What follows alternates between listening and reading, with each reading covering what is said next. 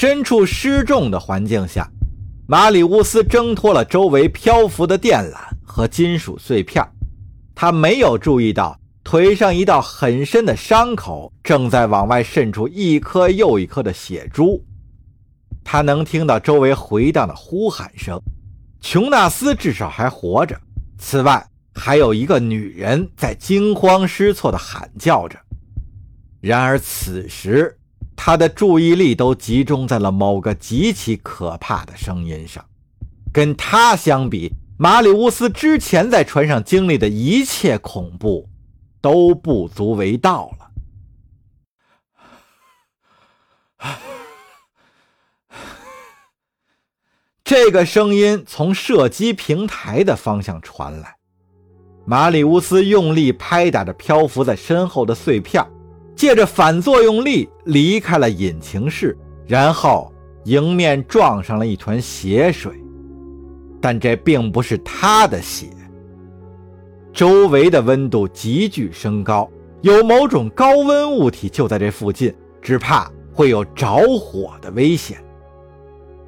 马里乌斯抬起头，被眼前的景象吓得尖叫了起来：“啊，不！”吉尔被安全带绑着，还坐在射击位上，头脚颠倒着漂浮在舱门口。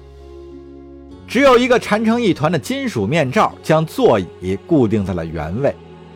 男孩的手脚已经不再动弹，从皮带的缝隙中飘了出来。因为极度的惊恐，他的双眼睁得溜圆，只有双唇仍在微微的抽动。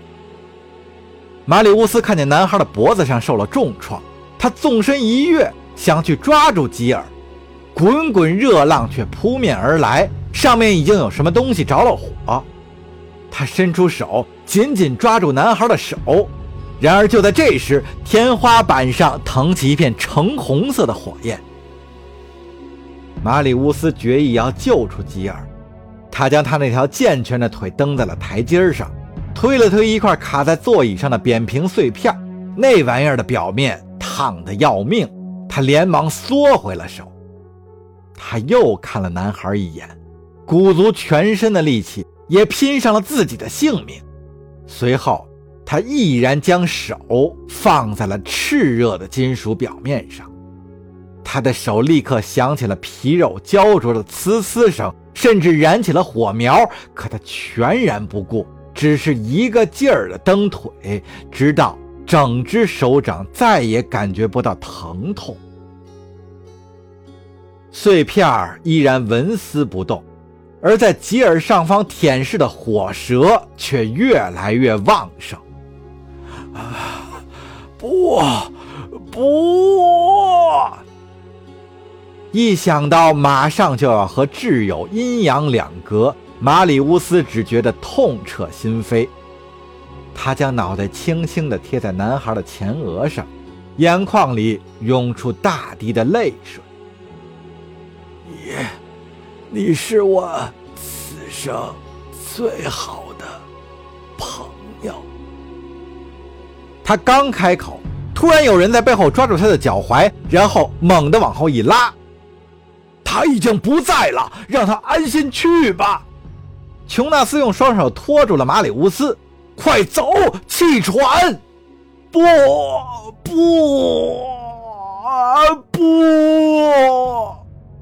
马里乌斯哀嚎不止。然而此时，熊熊烈火已经吞没了座椅，扑向旁边那个小小的身躯。马里乌斯拼命地捶打着舱壁，试图挣脱琼纳斯的束缚。放开我！放开我！我要和他在一起！我我要和他在一起！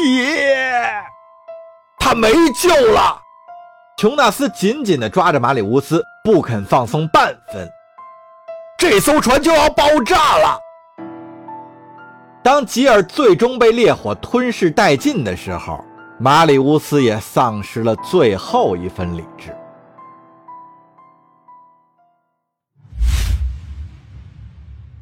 维克托眼见着雷特福德号的残骸里抛出了一个货柜，他没有丝毫的迟疑，只用了几秒钟，船上的回收系统就将货柜收入了货舱。然后维克托集中注意力，准备去应付那些自由无人机。他失算了，大部分无人机还没有进入爆炸的杀伤范围。这个错误可能会要了所有人的命。维克托锁定了最近的一架无人机，把推进器的马力开到了最大，决定单枪匹马迎战漫无边际的无人机群。太空中绽开了一个紫红色的光团。致命的核爆炸波吞噬了近半数的无人机群，然而接下来发生的事儿就让人无法理解了。残余的无人机也纷纷殉爆，连同触手上的神秘蓝色物质一起，化作了蓝白色的光点儿。等冲击波和净化级的护盾接触之时，冲击波已经构不成什么威胁了。索敌传感器上一片空白。所有锁定维克托的敌意目标都已经不复存在。空间站里又冒出了更多愤怒的自由无人机，不过净化级也恢复了隐形状态。维克托调转船头，远离空间站，然后才得以抽出时间检查货舱。弗里克格兰奇领主确实在船上，伤势很重，不过。还有一口气在。